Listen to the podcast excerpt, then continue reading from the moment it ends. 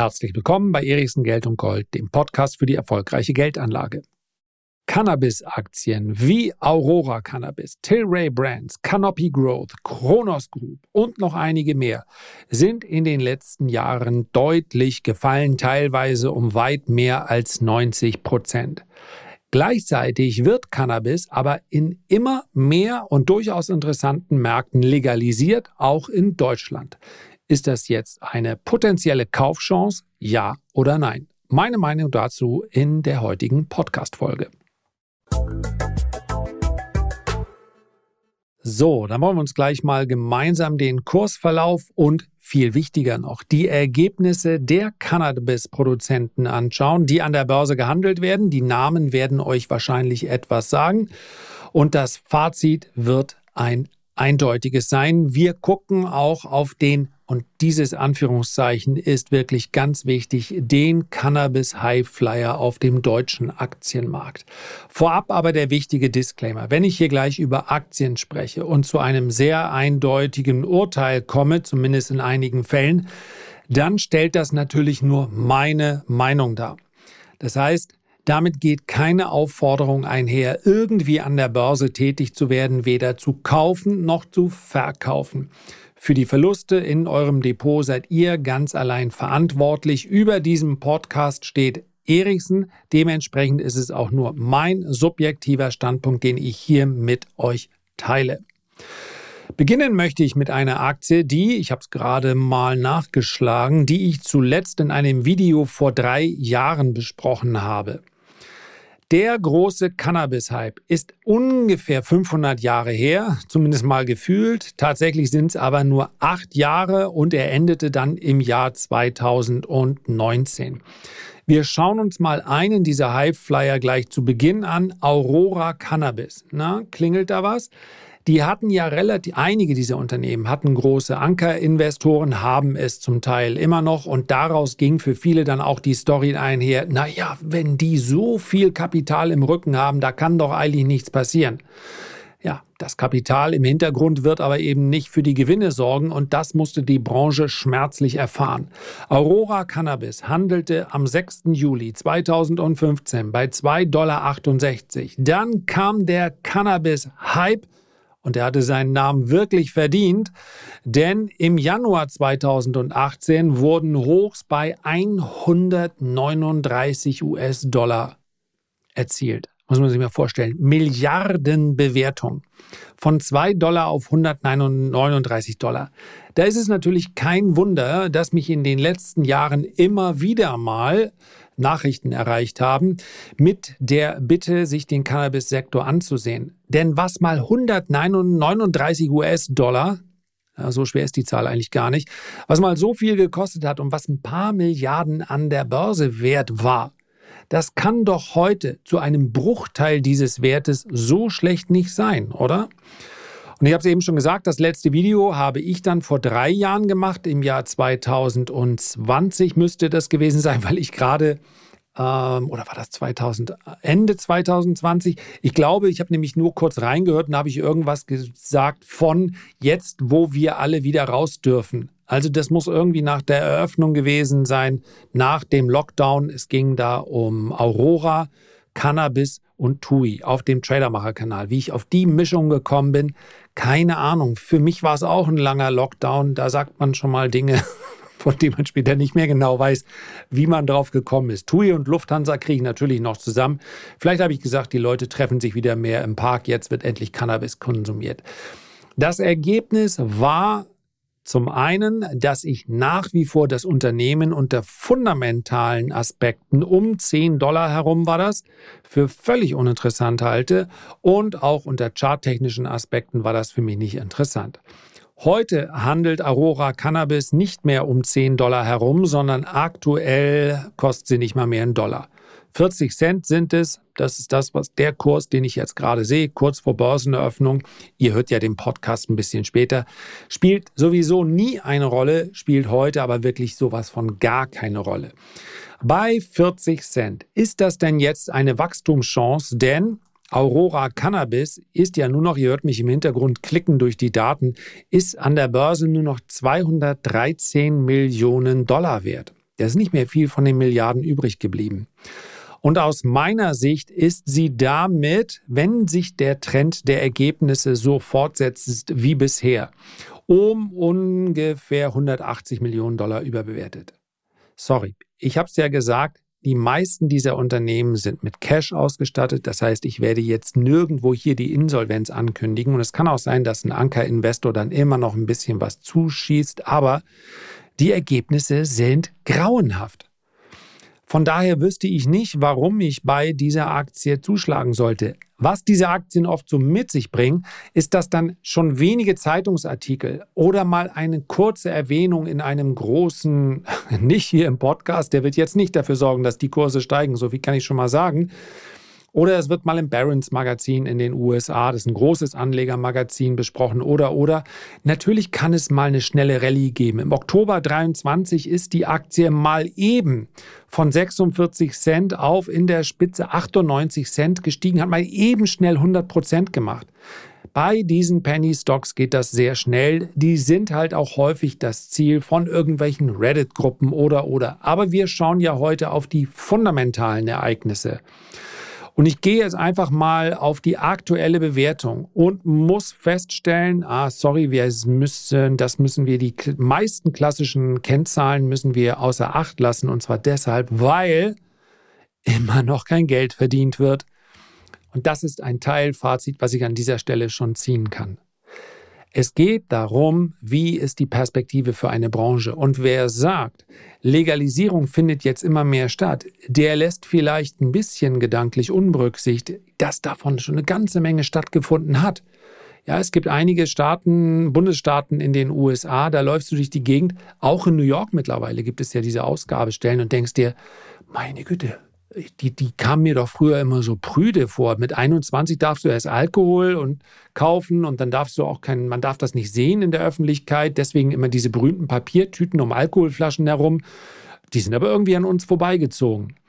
Ja, bei uns kommt es auch mit diesen Ausgabestellen und, und, und. Die Gesetzespläne der Regierung sehen vor, Besitz und Eigenanbau bestimmter Mengen Cannabis ab dem 1. April zu erlauben.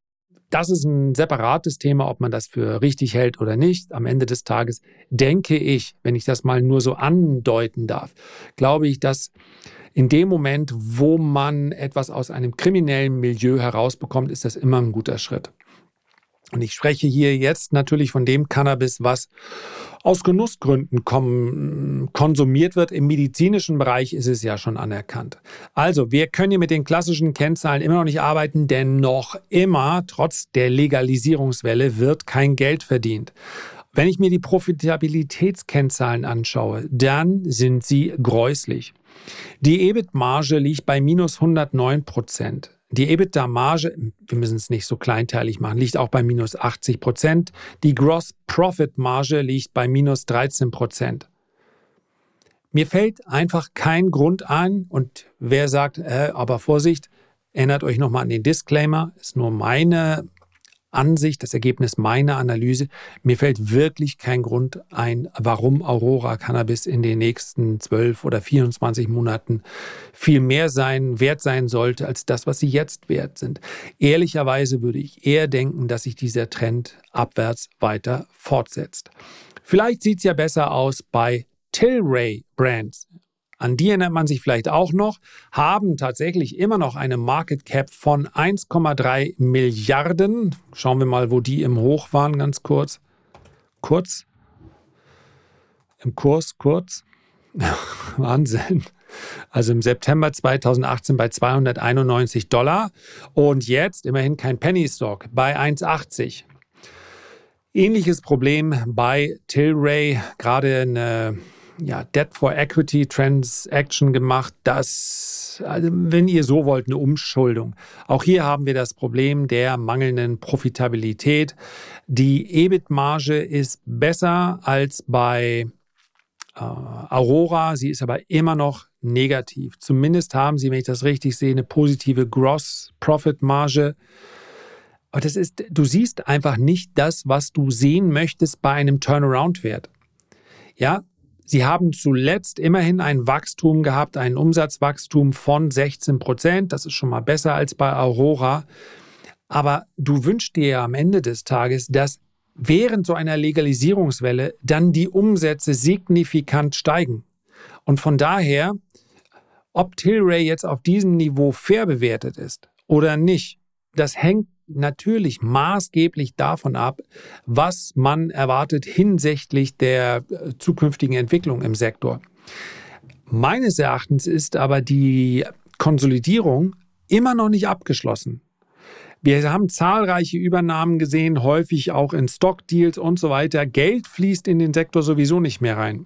Aber ich weiß wirklich nicht, wie ich hier eine positive Zukunftsprognose für amerikanische und auch nicht, insbesondere nicht für kanadische Cannabis-Werte, die teilweise noch höher gehandelt wurden, wie ich diese positive, wie heißt es, Fortbestehungsprognose, hat glaube ich noch einen anderen Namen, wie ich dieses Bild zeichnen soll. Ja, Tilray ist im Wesentlichen, glaube ich, ähm, auf dem kanadischen Markt aktiv. Nee, Sorry, Canopy Growth, aktuell an der Börse 300 Millionen wert. Ein Minus, das letzte Ergebnis von 1,58 pro Aktie, ganz knapp eine positive äh, Profitmarge. EBIT-Marge liegt bei minus 85 Prozent. Den Kursverlauf schenken wir uns jetzt. Ihr könnt es euch denken, extrem negativ. Wir haben mittlerweile etwas mehr Kostenkontrolle bei einigen Werten, aber was wir überall sehen, ist, dass der kleinste Anstieg dann immer wieder genutzt werden muss, um Aktien zu verkaufen. Und Canopy, wenn ich das ich bin nicht bei jedem Wert jetzt äh, das ganze Wochenende bis in die Tiefen der Bilanz vorgedrungen, sondern ich habe mir das angesehen, um eine Aktie zu finden, die sich vielleicht diesem Trend widersetzen kann. Keine Sorge, wir gehen sie jetzt nicht alle durch hier wie beim Standgericht und strafen sie ab. Wenn man denn an die Entwicklung in diesem Sektor kommt, glaubt, dann kommen wir gleich noch zu einer Aktie, die man dann in dem Fall gegebenenfalls kaufen könnte. Mein klarer Favorit. Aber ich möchte diese Namen nur nennen, weil sie halt auch genau die Namen sind, die mir so in den letzten Monaten immer mal zugeworfen wurden. Canopy hat wie fast alle ein Reverse Split gemacht. Was ist das? Sieht blöd aus an der Börse, wenn du nur noch 38 Cent wert bist. Reverse Split heißt das Gegenteil von dem, was ihr haben wollt vielleicht. Das heißt also, es werden zehn Aktien zusammengelegt zu einer. Ist praktisch nie gut für den Kurs, aber es sieht natürlich optisch besser aus. Häufig gibt es dann auch einen Reverse Split 1 zu 20 oder 1 zu 30 und so wird dann aus einem 30 Penny Stock Cent Stock wird dann eine 9-Dollar-Aktie, ist aber am Ende des Tages natürlich dennoch schlecht. Im letzten Jahr gab es, glaube ich, sogar, oder war das Anfang dieses Jahres, äh, haben sie versucht, Aktien zu verkaufen, also eine Kapitalerhöhung zu machen, wollte keiner haben. Klingt das bärisch? Sorry, ich krieg's nicht bullischer hin. Bei Kronos ist es ähnlich. Also auch hier kein Gewinn aktuell. Zumindest nicht die, was die aktuellen Daten sind. Es kostet immer noch 800 Millionen an der Börse. Und ich finde das relativ viel. Negative EBIT-Marge von 110 Prozent. Wie sollte ich denn, es wäre ja viel cooler gewesen, wenn ich hätte sagen können, da ist sie die Turnaround-Chance.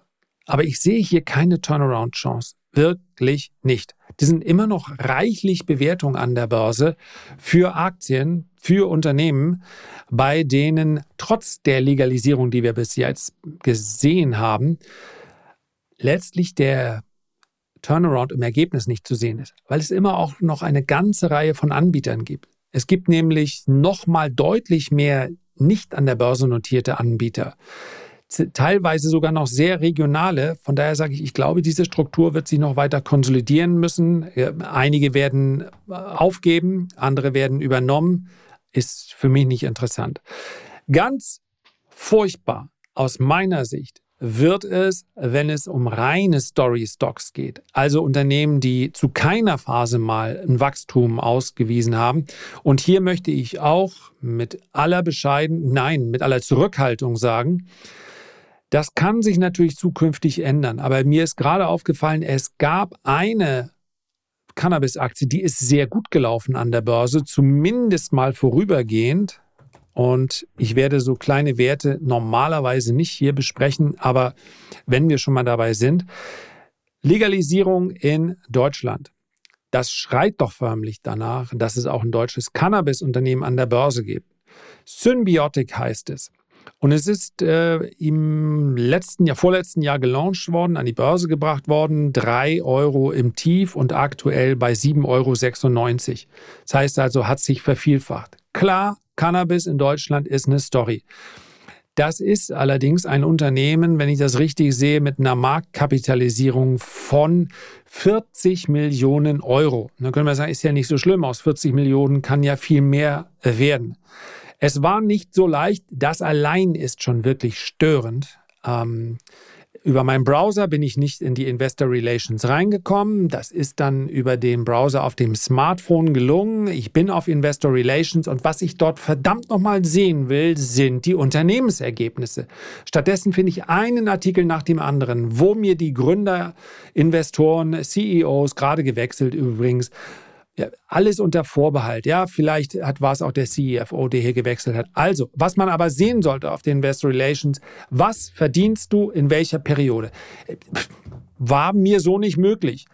Dann bin ich ein bisschen weiter, habe ein bisschen gekramt. Ich habe dann die Daten gefunden. Und das, was ich hier zuletzt sehe, sind die Daten aus dem Jahr 2000. Es nervt mich einfach unheimlich. Das sind diese, solche Aktien. Das ist jetzt meine Einschätzung sind genau der Grund dafür, warum es so einfach ist zu sagen, ja, die Börse ist nur Zockerei. Und äh, das sind alles Luftnummern und so weiter, weil das möglich ist.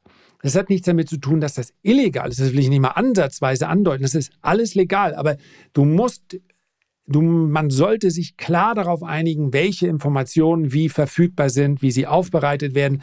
Das würde der Aktienkultur in Deutschland gut tun. Und dann sollte man also machen, dass 99 Prozent aller Unternehmen an der Börse auch, die das durchaus seriös ran handhaben, dass erst die Ergebnisse vorgestellt werden und dann gibt es selbstverständlich auch die Möglichkeit für den CEO über die Branche zu sprechen und so weiter. Aber zu sagen einfach nur, wir sind ein geiles Unternehmen, weil Cannabisbranche, äh, das Wachstum weltweit wird auf 96 Milliarden, was für ein Blabla.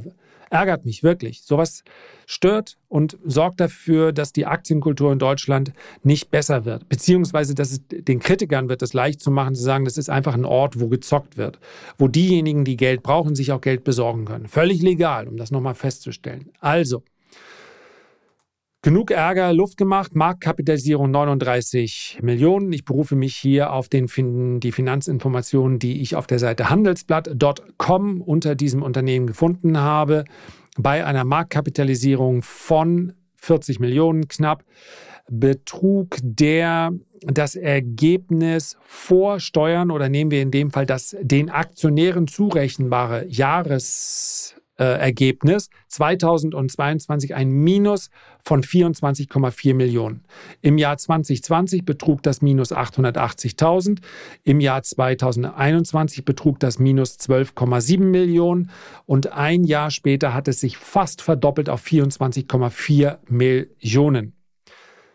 Bei, wie gesagt, einer Marktkapitalisierung von 40 Millionen. Das ist für mich nicht so interessant. Lass ich so stehen. Und jetzt kommen wir zu einem Wert, der, wenn überhaupt, ich bin nicht investiert und plane auch nicht die Aktie zu kaufen, der profitabel ist in dem Sektor. Und das ist Innovative Industrial Properties. Ich hatte die Aktie auch schon mal und habe mich dann von ihr verabschiedet, weil mir die Entwicklung der Unternehmensergebnisse nicht gefallen hat. Die Aktie hat an der Börse durchaus auch einen wilden Ritt hinter sich. Wenn man so will, ist das der Schaufelhersteller. Bei all diesen großen Trends sehen wir, dass am Ende die am meisten verdienen, die, der in, die die Infrastruktur stellen. Nvidia, KI, ein Beispiel wie aus dem Lehrbuch. Nicht, dass nicht andere auch Geld verdienen würden, aber die, die die Infrastruktur stellen, die verdienen das Geld auf jeden Fall, unabhängig davon, welcher von den, welches Pferdchen, was da vorne wegläuft mit seiner KI-Idee, dann am Ende den Durchbruch schafft. Zumindest, wenn du ein derart überlegenes Produkt hast. Und was braucht natürlich jeder, der Cannabis anbaut? Gewächshäuser.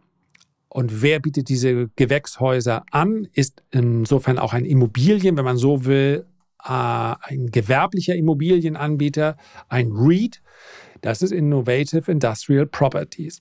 sind im Zuge des Cannabis-Hype ebenfalls sehr deutlich gestiegen, handelten also im März 2017 bei 15 Dollar und handelten immerhin noch im November. Die haben also den Ab, den Einbruch äh, rund um diese um das Ende des Cannabis-Hypes überlebt, handelten immer noch bei 274 Dollar und sind jetzt dementsprechend auch nicht um 90 Prozent gefallen, sondern aktuell sind sie bei 88 Dollar und sie verdienen Geld. Und dieses Geld müssen sie natürlich auch ausschütten, um den Status eines REITs zu, äh, sich zu erhalten. Die Dividendenrendite beträgt 8,2 Prozent. Und das ist attraktiv. Und ich gehe davon aus, dass Innovative Industrial Properties auch in Zukunft Geld verdienen. Nur, wenn die dahinterliegende Branche aus meiner Sicht nicht so attraktiv gepreist ist, dann wird sich das am Ende des Tages natürlich auch auf die Mieterlöse durchschlagen. Also, wenn dann dieses Unternehmen ist für mich auch nicht interessant genug, obwohl natürlich die Dividenden, sagen wir mal so, ist, ein, ist eine nicht uninteressante Spekulation. Wie sowieso Spekulationen unterschätzt sind, bei denen man fortwährend etwas ausgeschüttet bekommt. Auf jeden Fall mal interessanter als alle anderen Einzelaktien, die ich jetzt heute vorher genannt habe. Und weil es heute um so viel um Einzelaktien ging nochmal der wichtige Hinweis, das hier ist nur meine Meinung. Ich hoffe, ihr könnt was damit anfangen. Vielleicht auch, wenn ihr es anders seht, euch daran reiben. Schreibt mir gerne auch eine Mail, wenn ihr sagt, nee, das muss man anders betrachten. Freue ich mich drüber. Und ich würde mich an der Stelle auch freuen, wenn ihr diesen Podcast abonniert. Einfach mal nur so, damit ich nicht zum regelmäßigen Cannabis-Konsumenten aus Verzweiflung werden muss. Also, das war's. Herzlichen Dank für deine Aufmerksamkeit. Ich würde mich sehr freuen, wenn wir uns beim nächsten Mal gesund und munter wiederhören. Bis dahin alles Gute, dein Lars.